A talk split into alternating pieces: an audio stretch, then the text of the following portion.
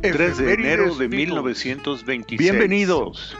Un día Nace en la vida de el los que sería el Beatles. productor del grupo, Sitio de George efemérides Martin, para seguir Highbury, las actividades día a día de la banda más 3 exitosa de de la enero de historia musical, 1962. documentada y comentada por su Los amigo Beatles dan Jorge Bolio Telles. en el club La Caverna a la hora del lunch y por la noche. 3 de enero de 1963. Arranca la gira por Escocia en el Two Red Shoes Ballroom en Moray Shire. 3 de enero de 1964. Los Beatles debutan en la televisión americana en el programa de la NBC The Jack Parr Show con filmaciones del documental The Mercy Sound. 3 de enero de 1966. Se transmiten los clips de We Can Work It Out y Day Tripper en el programa de la NBC de Estados Unidos, Hullabaloo. 3 de enero de 1966. Se transmite el show The Beatles Abroad en Escocia, Gales, norte de Gran Bretaña y las Islas del Canal. 3 de enero de 1967.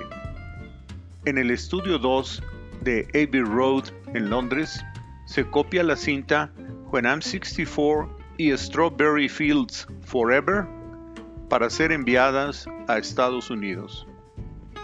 3 de enero de 1970.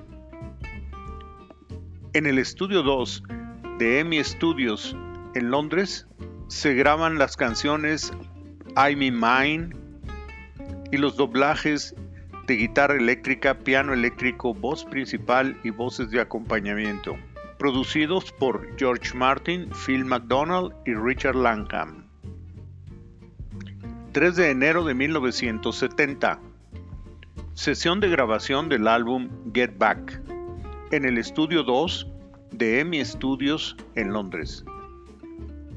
Tomas 1 a 16 de la rola I'm in Mine, grabadas por Paul, George y Ringo, mientras que John estaba de vacaciones en Dinamarca por una semana. La duración de la canción quedó en 1 minuto y 34 segundos, producida por George Martin, Phil McDonald Richard Langham. Posteriormente la producción de Phil Spector para el álbum Let It Be alargó su duración a 2 minutos y 25 segundos. 3 de enero de 1971.